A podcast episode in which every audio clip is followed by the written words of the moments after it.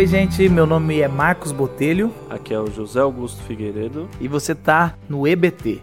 O EBT é uma escola bíblica em trânsito. É um podcast onde você poderá ouvir em qualquer lugar, no carro, fazendo seus exercícios, lavando louça. E o legal é que você poderá usufruir de um conteúdo bíblico, todo um conteúdo teológico saudável, onde você vai poder usar isso para sua vida.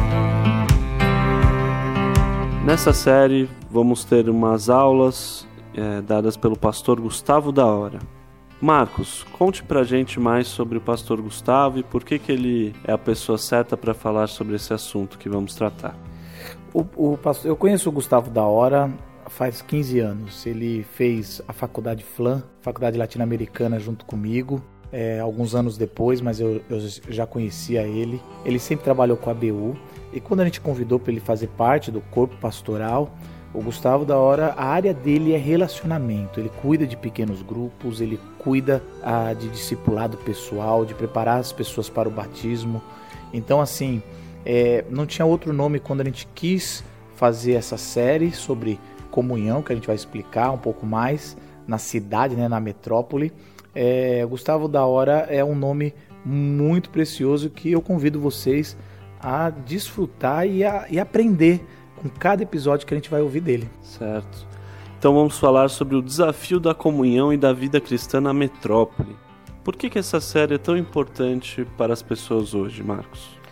Essa série é importante porque a cidade, a metrópole, onde a gente vive, a comunidade da vila, está numa cidade, numa das maiores cidades do mundo. E a cidade, ela tem muitas coisas boas que a gente vai ouvir, mas uma coisa ruim da cidade é que ela tira é, essa, esse senso comunitário. E isso é meio, é, como é que fala, antagônico, porque por um lado tem muitas pessoas na cidade, a metrópole é, aglomera muitas pessoas, mas por outro lado ela, ela também ela elimina o senso de comunhão que a Bíblia vai trazer e que Deus vai trazer como essencial. Por isso que essa série, se você mora numa cidade grande, numa metrópole, ela é fundamental para você acompanhar até o fim com a gente. Ok. Marcos, o Gustavo inicia essa série de aulas tratando sobre o livro de Gênesis. Por que, que um livro como esse, escrito há tanto tempo atrás, pode ser usado para tratar de um tema tão atual como os problemas da metrópole? Eu acho que é fundamental, se a gente vai trabalhar de um assunto, ir na origem do erro, ou pelo menos ir no começo aonde como deveria ser, a matriz, a proposta. E o livro, para quem é, tem fé, e acredita que a Bíblia é essa fonte de fé e prática, o livro de Gênesis ele dá o rumo de qual era a intenção de Deus e como a gente se deturpou e deixou o pecado entrar e atrapalhou todo o projeto de Deus. Então, se a cidade, a metrópole hoje é um caos, a gente vai encontrar muitas respostas lendo o começo de Gênesis. Por isso eu quero convidar você para ouvir um pouco sobre essa exposição que o pastor Gustavo vai fazer sobre o começo, o Gênesis e sobre a vida cristã na metrópole. Vamos lá?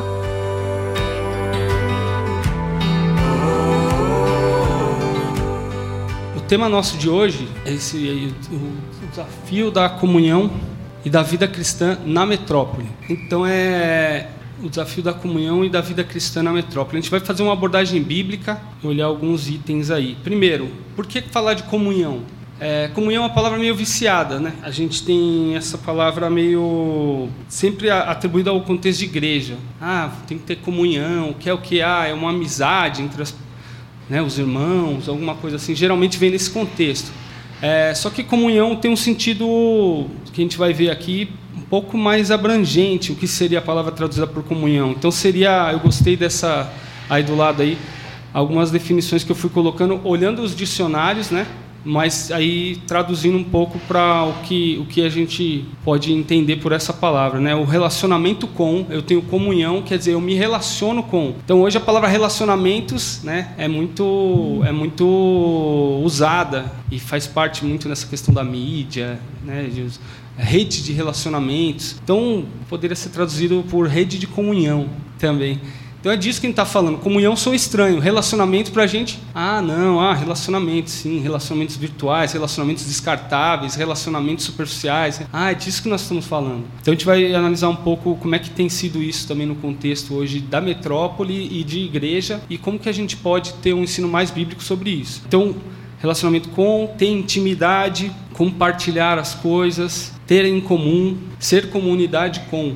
Aí talvez isso expande um pouco mais esse tema. Vamos seguir. Então, para falar de, dessa parte relacional, dessa parte de intimidade, é importante a gente perceber que isso faz parte da nossa identidade. Isso faz parte da nossa, do jeito que a gente foi criado para ser. Isso faz parte da, do nosso DNA como ser humano. Então, desde o um livro que a gente vai dar uma lida em alguns aspectos para provar isso, é o livro de Gênesis. Geralmente nos cultos a gente fala assim, né? Ah, você pode acessar a Bíblia, mas tem uma colinha e tal. A ideia aqui é que a gente pegue na Bíblia ou pegue no celular, então eu vou citar alguns textos e a gente vai, vai ler juntos aí os trechos. A ideia é folhear mesmo. Tem muita gente que vem que não tem tanta familiaridade assim com a Bíblia, onde estão as coisas, onde estão os livros.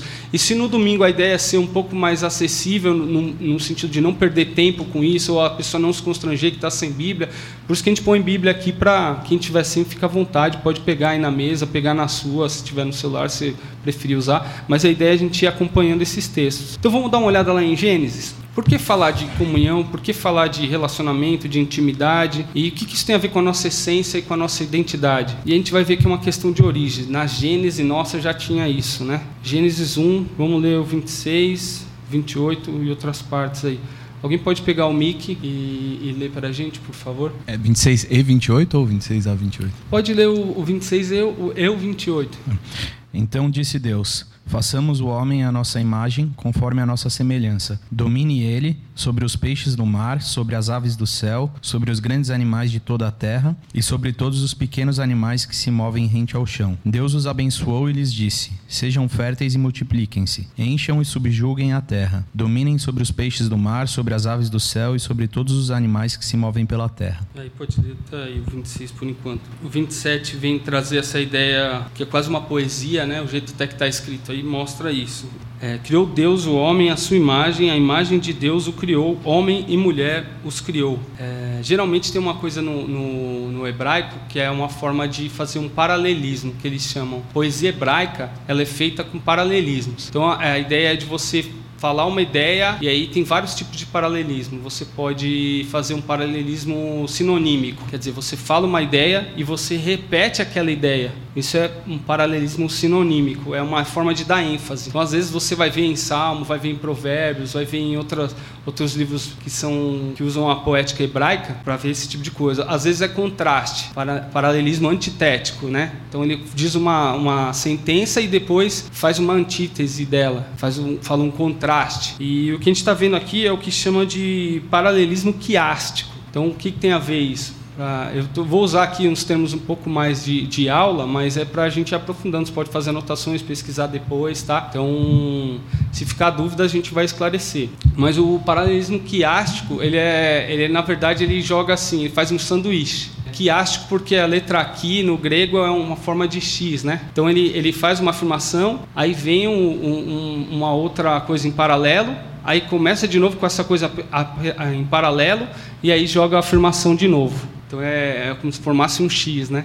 Então a ideia é que o que está no miolo é muito importante e as pontas elas, elas, elas, elas fazem parte ali do, do, do, da construção, mas como se a ênfase estivesse no meio. Então, por exemplo, criou Deus o homem. Importante que essa palavra aqui é humanidade, né? É a palavra no original é Adam, que é usado depois, né, para o ser humano. É, só depois da queda a gente vai ver quando há o rompimento entre o ser humano e Deus e Adão e Eva. Que Eva nem tem nome até até o capítulo 3, como se quando falasse Adão ou façamos a humanidade, façamos o homem, nessa hora aqui, é humanidade. Tanto que olha o que reforça essa ideia: humanidade, a sua imagem, a imagem de Deus os criou. Homem e mulher os criou. Interessante, né? É uma unidade e é coletiva. A imagem de Deus o criou, Adão, macho e fêmea, homem e mulher, os criou. Aí entra no coletivo. Não é legal isso? Interessante, uma ênfase que a imagem de Deus tem a ver com isso, com unidade e com coletividade. Muitas pessoas vão falar sobre isso aqui, dizer: "Ah, a imagem e semelhança de Deus são atributos humanos, né? é, atributos divinos que Deus deu ao ser humano. Por exemplo, qual que seria um deles aí? Pode falar. Criatividade. Criatividade, capacidade de criar, o- não só a, a capacidade, mas o ímpeto por criar. a vontade né, dentro de si de ter que fazer coisa nova, experimentar, combinar. Né? É, e é verdade, isso tudo passa por imagem e semelhança de- divina. O que mais que tem? Que outro atributo né, de Deus? Capacidade de amar é uma outra. Falar, ah, imagem e semelhança. Né? Outras coisas na criação não necessariamente tem, parece que é mais por instinto, não tem uma capacidade de escolher, optar, amar e, e abrir mão de si voluntariamente poder poder de alguma forma é, o domínio né nesse trecho dá para ver quando fala é, façamos o ser humano à nossa imagem conforme a nossa semelhança domine ele sobre os peixes. Então a ideia é que Deus criou as coisas e tem um domínio sobre essas coisas. A palavra domínio está meio viciada né? Se fala domínio você imagina que é, muitas muitos caras antiecológicos usam esse versículo para falar ó tá vendo? A Bíblia fala que o ser humano tem que dominar então é para usar do jeito que bem convier né? Só que o modelo de Deus de domínio é um modelo de zelo pela criação, de cuidado. Tanto que aí no capítulo 2, e aqui mesmo fica claro que o ser humano foi colocado para fazer esse cuidado, cuidar de um jardim, zelar pelo, pela, pela harmonia. Então é uma. É diferente esse domínio. É que a gente hoje, o modelo de domínio para a gente hoje, quem tem algum poder é, explora ou abusa desse poder. Então é como que a gente vai ver aqui. O referencial inicial para isso era Deus, é a relação com o próprio Deus. E num dado momento isso se perde. O ser humano perde essa referência divina e passa a dominar conforme o próprio interesse. A gente vai ver um pouco mais disso. Mas o que eu queria dar de ênfase agora era, era essa questão aí de, de da essência do ser humano. É, vou seguir um pouco adiante para explicar para explicar um pouco melhor esse esse esse detalhe. Então a gente viu que no meio tá imagem imagem de Deus, né? Embora seja isso que que o Silas falou e que a gente foi dando exemplos de atributos divino, divinos, alguns teólogos vão entender e eu não entendia quando eu li esse texto. O que, que tem a ver a imagem de Deus com homem e mulher? Aí geralmente a gente quer colocar numa questão de gênero, se Deus é masculino, se Deus é feminino, se, né, se é os dois, como é que é isso? A gente é muito nessa hora a gente quer olhar de uma maneira muito concreta, mas na verdade ah, os principais teólogos que eu gosto de ler eles dizem assim, não é, é, é uma questão de uma unidade coletiva, assim como a humanidade é, não existe sem macho e fêmea, Deus também na sua essência ele é uma uma uma comunhão perfeita entre pessoas diferentes e que se complementam e que formam uma unidade. Não é assim a humanidade? Quem que é ser humano? É o macho? Ok, ele é um ser humano, mas ele não é a totalidade da humanidade. Né? O que, que é um ser humano? É uma fêmea? Ah, ou não só o homem é a, a imagem de Deus? Aqui, pelo que eu expliquei para vocês, dá para ver que não, né? Se é macho e fêmea os criou e repete, né, a imagem de Deus os criou, está querendo dizer que esse coletivo forma uma unidade, assim como Deus é complementar, um coletivo que forma uma unidade, uma unidade, né? Então é esse aspecto que eu queria enfatizar. Isso está na gente, a gente leva isso. Em algum momento a gente vai ver isso foi bagunçado, né? Então vamos seguir. Então Deus é relacional e cria a humanidade também relacional. Deus é uma comunhão de pessoas com uma unidade e cria o ser humano assim também. Deus poderia ter ficado num canto, sou um, coletivo aqui, Pai, Filho, Espírito Santo, eternamente, e ter criado o ser humano também. Ah, é, é, um, é parecido com a gente.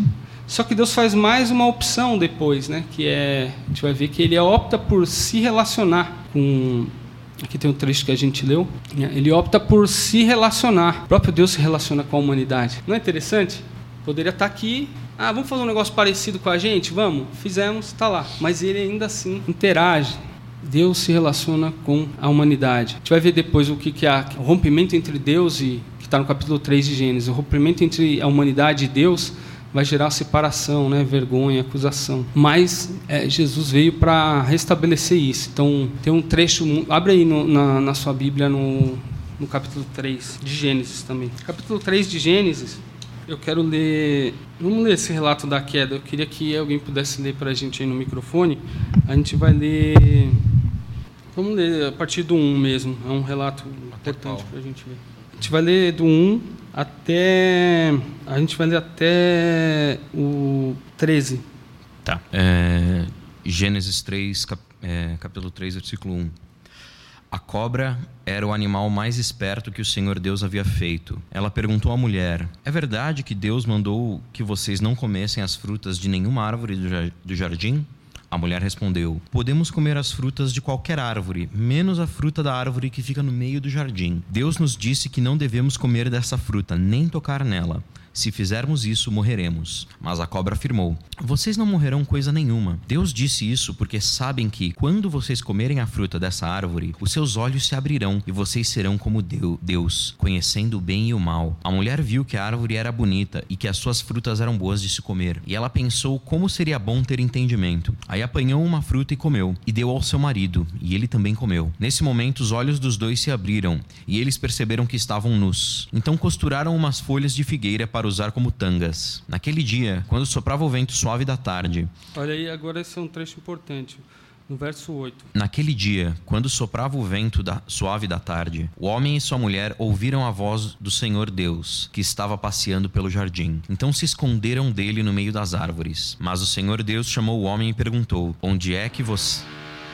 A voz vibrante de Deus perguntou: Onde é que você está? O homem respondeu: Eu ouvi a tua voz quando estavas passando pelo jardim e fiquei com medo porque estava nu, por isso me escondi. Aí Deus perguntou: E quem foi? E quem foi que lhe disse que estava que você estava nu? Por acaso você comeu da fruta que há, da fruta da árvore que eu proibi de comer? O homem disse: A mulher que me deste para ser a minha companheira me deu a fruta e eu comi. Então o Senhor Deus perguntou à mulher mulher: Por que você fez isso? A mulher respondeu: A cobra me enganou e eu comi.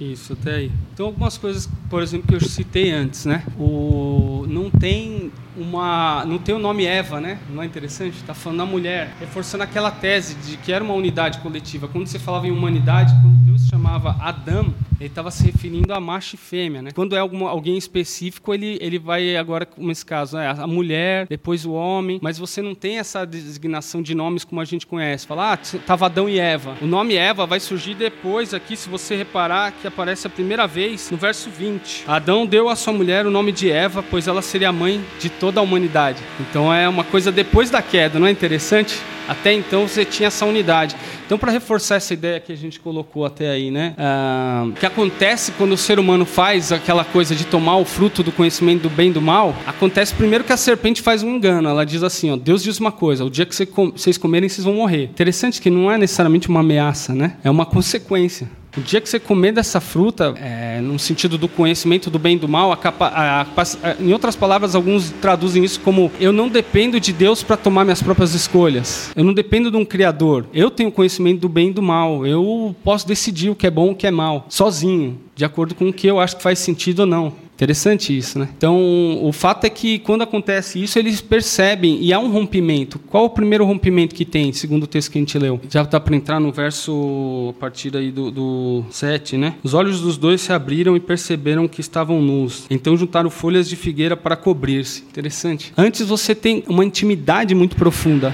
entre os dois. Uma intimidade ao ponto de que não faz diferença se eu estou nu ou não, eu, eu, o outro sabe quem eu sou. Não é eu acho isso fantástico. Eu não tenho o que esconder ou o que aquilo que me é mais íntimo, eu não tenho por que me proteger ali, porque há uma cooperação, há uma intimidade perfeita. Tanto que é comparado à questão do casamento na escritura como como essa parte aí, é, ser uma só carne, de ser tanta intimidade ao ponto que assim, não tem por que um se envergonhar do outro, não tem por que ficar na defensiva em tese, né? Era para ser assim. Depois da queda, a gente vive isso um pouco bagunçado agora. Agora a gente nunca sabe. Você tem que. Tô sempre sujeito. Eu posso ser é, ofendido. Eu posso ser traído. Eu posso ser. Que é o que acontece depois da queda. Então agora eles já começam a ter essa ideia da, de, de, de ter que esconder a parte que te torna mais vulnerável em frente um para o outro, a parte mais sensível, que é uma quebra aí de relacionamento. Então é automático, interessante. Na hora que, opa, é, é uma primeira morte que acontece, eu acredito. A serpente fala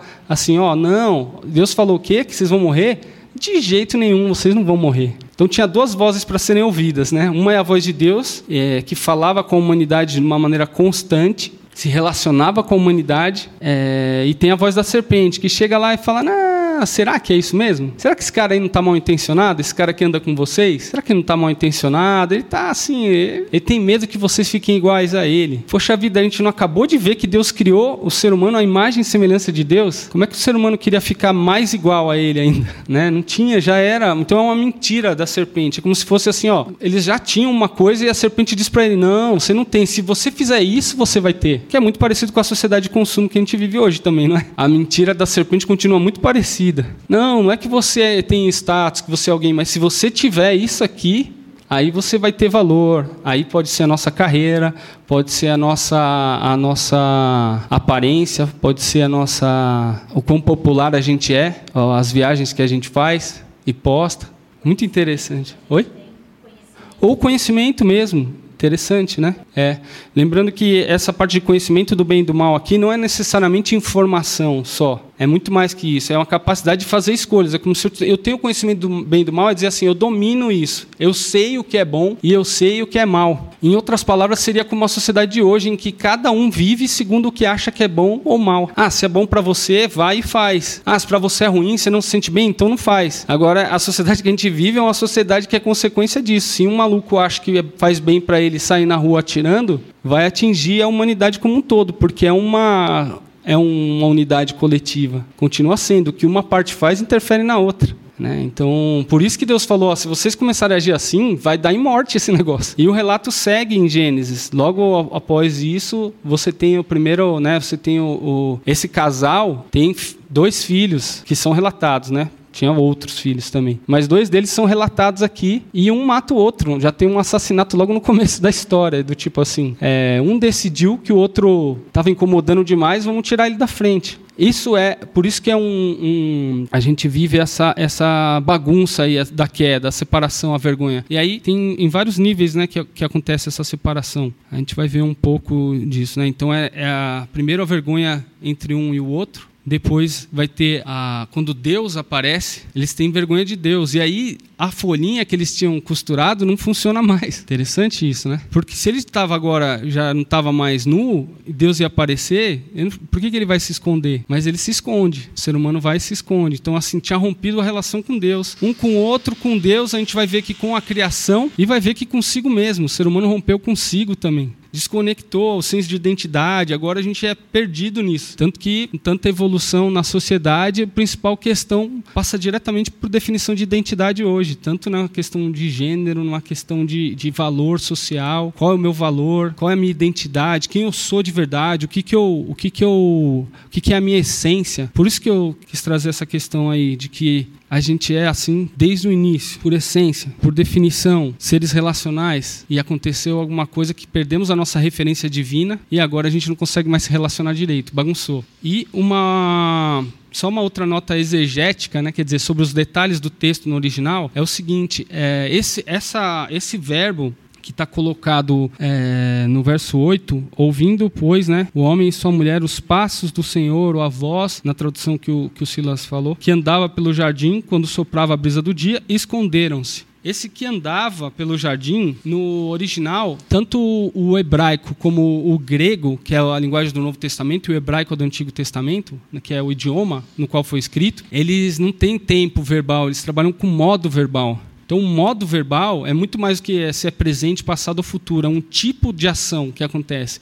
E essa ação aí, nesse, nesse verbo que fala Senhor Deus que andava pelo jardim quando soprava a brisa do dia, é um modo de que era uma ação contínua, como se fosse algo assim, como de costume, naquela tarde, como fazia sempre, Deus apareceu por ali. Só que a reação da humanidade foi diferente. Agora é assim, putz, estamos devendo, né?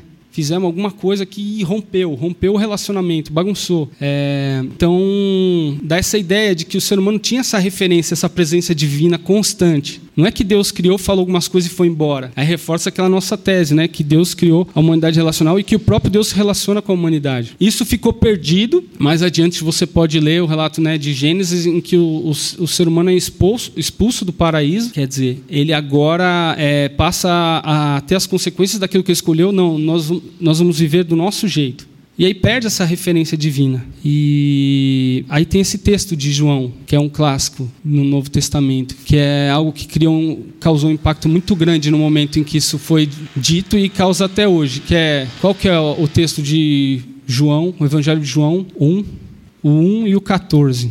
Alguém pega um mic para ler para a gente? Como é que tá aí, Edu? No princípio era aquele que é a palavra. Ele estava com Deus e era Deus. No princípio, aquele que é a palavra estava com Deus e era Deus. Quer dizer, está falando de Jesus e está dizendo que Jesus era o próprio Deus e Deus, então, como a gente viu no texto de Gênesis, estava ali se relacionando com o ser humano. E aí houve essa queda. O ser humano agora é expulso do lugar onde representa a presença de Deus. Só que o próprio Deus vai em busca do ser humano. E olha o 14, o que que fala? Aquele que é a palavra tornou-se carne e viveu entre nós. Vimos a sua glória, glória como do unigênito vindo do Pai, cheio de graça e de verdade. Interessante, né? Então, é, desde o começo, o plano era retomar essa. Então, a gente fala, ah, Deus castigou o ser humano, poxa, tirou ele da presença dele. Na verdade, isso era mais uma consequência desse estilo de vida de dizer assim: não, eu vou viver segundo o meu próprio jeito agora. Mas Deus, desde lá, fala assim: nós vamos resolver esse negócio. Depois você pode ler também em Gênesis, quando ele fala para a mulher, ele vai dizer. Aliás, ele fala para a serpente, né? Porém inimizade, entre, porém, inimizade entre você e a mulher, entre sua descendência e o descendente dela. Ele lhe ferirá a cabeça e você lhe ferirá o calcanhar. Não? Então, muitos teólogos entendem isso como que nesse ponto já está falando: ó, o descendente da mulher, alguém que vai nascer dessa própria mulher, dessa própria humanidade que, que se desviou, que, que resolveu seguir o próprio caminho, mas eu vou dar um jeito ainda na história eu vou mandar dessa mulher. Imagina juntar as duas coisas, né? O descendente da mulher é o mesmo que era o verbo que estava no princípio e que era Deus, e que se fez carne, se fez ser humano, nasceu da mulher e habitou entre nós e se tornou visível. Quer dizer, aquela, aquele, aquela perda do relacionamento que aconteceu no Éden, ela é retomada em Jesus. E tudo que vem antes vem para preparar isso, para anunciar isso, para dizer: ó, sabe o que aconteceu lá atrás? Aquela bagunça que aconteceu na nossa humanidade, na nossa essência, isso vai ser retomado e Deus providenciou as formas para que isso fosse retomado. Né? Então, reforçando essa tese, né? Deus se relaciona com a humanidade, ele restaura esse relacionamento. É... Aí você pode olhar desde os Dez Mandamentos é... até as questões do Novo Testamento, tudo. O reino de Deus, quer dizer, os mandamentos, tudo que vem ali é uma forma de ensinar um convívio harmônico e justo com o nosso próximo. Você parou para pensar? Quer dizer, uh, o mandamento primeiro podia ser qualquer coisa, o cidadão é digno, qualquer tratado jurídico, né? O que, que é o cidadão? Poderia começar definindo assim, mas começa com amará o Senhor teu Deus. Quer dizer, quando vocês entrarem, se você reparar isso, quando vocês entrarem na terra, como está lá no texto de, em Deuteronômio, quando cita novamente os Dez Mandamentos, Uh, ou mesmo em Êxodo, a ideia é assim: quando vocês forem entrar na terra, quando eu terminar o que eu vou fazer com vocês, esse plano de resgate, vocês vão amar a Deus sobre todas as coisas, vão amar o seu próximo. Olha o outro princípio, como assim mesmo. É amor que está em jogo. Por isso que nenhuma lei consegue dar conta do que Deus nos, nos chama a fazer. Por mais equidade que possa ter numa lei, eu acho que a gente deve lutar por equidade na lei, mas a lei não tem como te obrigar a amar uma lei humana. A menos que eu conheça esse Deus, me relacione com ele e fale, poxa, eu fui amado, agora eu posso amar. Né? E aí, até as outras coisas que continuam, não vai matar, é o que? Isso é relacional. Porque Jesus explica isso, vai dizer assim, ó, não vai matar não significa só tirar a vida literalmente de alguém, pode ser odiar, excluir a pessoa, dar um follow, quer dizer, follow pode. É, mas essa questão de a gente excluir o outro, e aí vai, a cobiça pela coisa dos outros. Não que isso aconteça no Instagram, não acontece. Então a gente está vivendo um, algo muito parecido, né? Com os dez mandamentos nunca foram tão atuais. Eles estão dizendo assim, ó, se vocês entenderem o Deus que criou vocês, a essência de vocês e, e, e, o, e o que, que é esse verdadeiro amor, esse resgate de quem Deus é, esse resgate do DNA, o Espírito Santo vivendo em vocês, vocês vão viver assim. Vocês vão começar a se importar com o outro, amar, porque vocês estão vendo o exemplo. Vimos a sua glória, como diz o texto de João. Andou entre nós, habitou, tabernaculou, quer dizer, montou a barraca, o acampamento junto com a gente aqui. Andou com a gente. Aí a gente viu. A gente não tinha perdido a referência no Gênesis do que é domínio. Jesus veio mostrar. O que é o domínio de Deus? É um domínio que ama e que se dá pela sua criação. É. Não aquele domínio que todo mundo esperava. Ah, vai vir o Messias, ele vai virar um rei político, vai dominar tudo isso aqui. Era um outro tipo de domínio. O modelo do, do, do, do, império era um modelo humano, é um modelo caído, de dominar para benefício próprio. E aí vem Jesus, fala: Ó, meu reino não vai cumprir agora. Ué, se não é filho de Deus, eu posso te livrar, eu posso tirar, eu tenho poder para tirar você daqui dessa, dessa condenação. Pilatos fala isso para Jesus na hora do julgamento. Fala: você não teria poder nenhum se meu pai não tivesse te dado.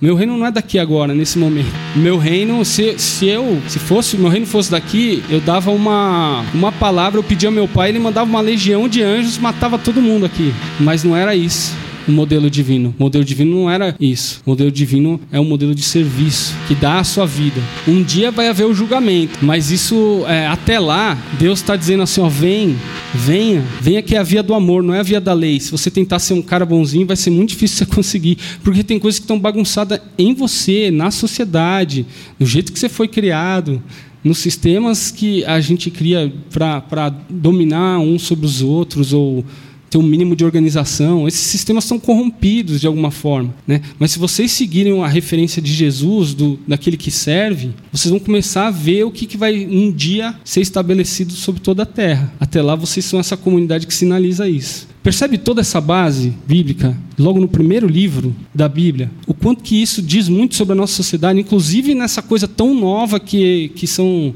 que é a era digital, como está falando de coisas muito parecidas com o que acontece desde de há muito tempo. Eu fico impressionado com isso, não sei você. Mas quando eu olho para Gênesis, eu fico assim, como é que pode um negócio desse ter tanta relevância, falar tanto do que tem a ver com conosco hoje? E algumas pessoas vão ficar, tipo, tentando discutir provar cientificamente que o dia era um dia de 24 horas ou não, ah, porque quer, quer, quer contrariar a questão da evolução. Cara, a gente está falando de um negócio muito mais relevante do que isso. Assim. Ele não está preocupado em dizer se a criação foi em 24 horas ou se foram eras geológicas. Eu acredito que pode ter sido 24 horas numa boa. Deus é Deus. Mas não é esse o problema, não é essa a questão. Não é, não é essa luta que a gente deve ter, não é essa abordagem que a gente deve ter. Dizer assim, não, vamos provar que Gênesis é verdade cientificamente. É muito mais que isso, né, cara? É uma coisa. Eu acredito plenamente que pode ter acontecido desse jeito que está aí. E, e acredito que tem muita, muita coisa que a gente deixa passar discutindo o detalhe que um dia para Deus é como mil anos, já dizia lá em Pedro, né? E mil anos é como um dia para Deus. Você acha que a discussão aqui é se é um dia de 24 horas ou não, né? Então, olha quanta coisa a gente pode deixar passar bem no meio dessa crise relacional que a gente vive. Né? E outro motivo aí é que a igreja de Jesus, então Jesus vem para ser essa parte visível, não é? De Deus, de novo. E aí depois ele vai embora e a gente perde a referência de novo, certo? Jesus continua por meio do seu corpo, o corpo dele. Qual que é o nome do corpo? Um outro nome para corpo de Jesus? É a igreja, né? A reunião, não necessariamente o local, não é o prédio físico, mas o conjunto dos cristãos tentando viver a vontade dele e o reinado dele, a referência dele de novo, que foi perdida, retomar essa referência, passa a ser sinal visível de como que era para a humanidade ser, né? E quer a gente esteja vivendo isso de uma maneira legal ou não, a igreja continua sendo a parte visível, para bem ou para mal, né? É como diz o texto lá, Jesus dizendo: "Muitos naquele dia final dirão: Mas fizemos tal coisa em teu nome, tal coisa em teu nome". Não sei do que vocês estão falando, não conheço vocês, vocês não estavam andando comigo, né? Então, o que eu, é, quando a gente ora também o Pai Nosso, estou metralhando o versículo aqui, hein? vocês podem ler essas referências todas, mas quando fala santificado seja o teu nome, a gente está dizendo Deus, o Senhor já pôs o seu nome na gente, ajuda a gente a que o seu no, a viver de forma que o seu nome se, seja santificado. Essa é a oração da igreja, né?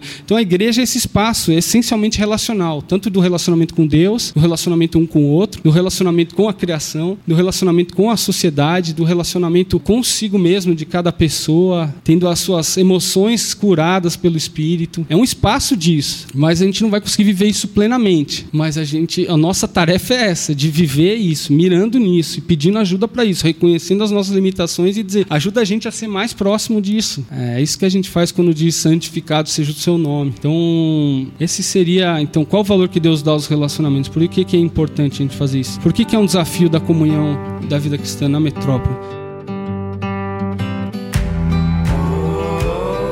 Esse foi o episódio 1 da série O Desafio da Comunhão e da Vida Cristã na Metrópole. O próximo episódio vamos falar sobre rompimentos, rompimentos consigo mesmo, com Deus, com o próximo e com a criação. Não deixe de se inscrever no feed para receber todos os episódios. Você acabou de ouvir mais um episódio da Escola Bíblica em Trânsito. Temos um local para você tirar suas dúvidas, dar sugestões e baixar outras séries completas do EBT. Anota aí www.comunidadedavila.org.br/ebt. Nos vemos em outro episódio ou aos domingos na Comunidade da Vila.